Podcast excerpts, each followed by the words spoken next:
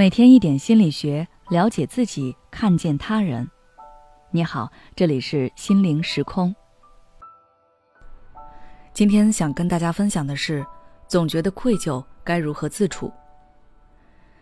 春节期间又是一家团圆的时候，面对父母的笑脸以及关切的询问，最近怎么样啊？大多数人都会感觉自己心里暖暖的，但是有一类人却会因此感到很愧疚。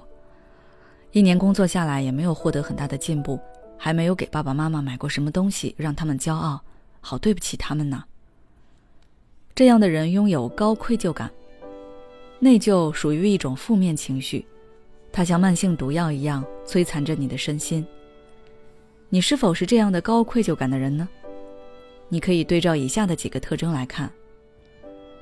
首先。高愧疚感的人会因为自己没有立刻回复别人的消息而感到焦虑内疚，即使自己工作忙得焦头烂额没有时间，想到对方之前快速回复自己，哪怕对方并没有因此而生气，也会感觉对不起对方。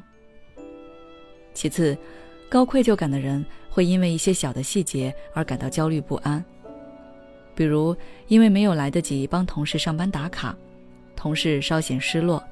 你就感觉自己对不起同事，还担忧同事会不会因此而认为自己很自私自利，或者是恋人安慰伤心的自己时态度稍微冷淡了一些，就会想着，他是不是嫌我麻烦，好对不起他呀，老是让他看到我不堪的样子，还要安慰我，还会因为别人对自己好而感到愧疚。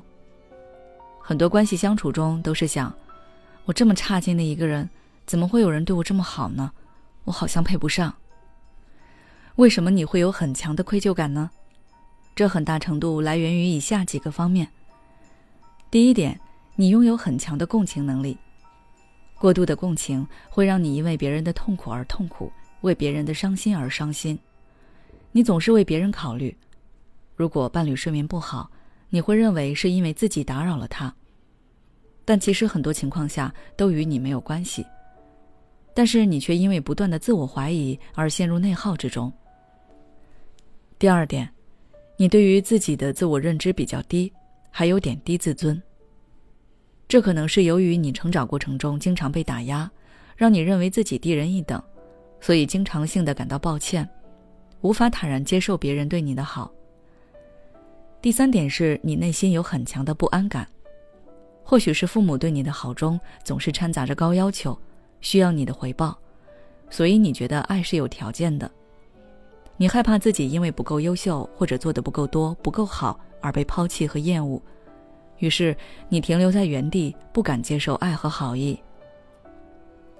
如果你拥有很强的愧疚感，那可以做些什么来改善内心呢？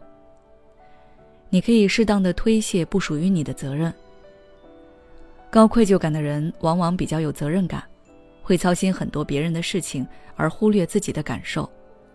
但是人的精力是有限的，你要试着去把不属于你的责任和痛苦从你的生活中推掉，看到自己无能为力的部分，从高共情中抽离一部分，转化到关注、关心自己身上。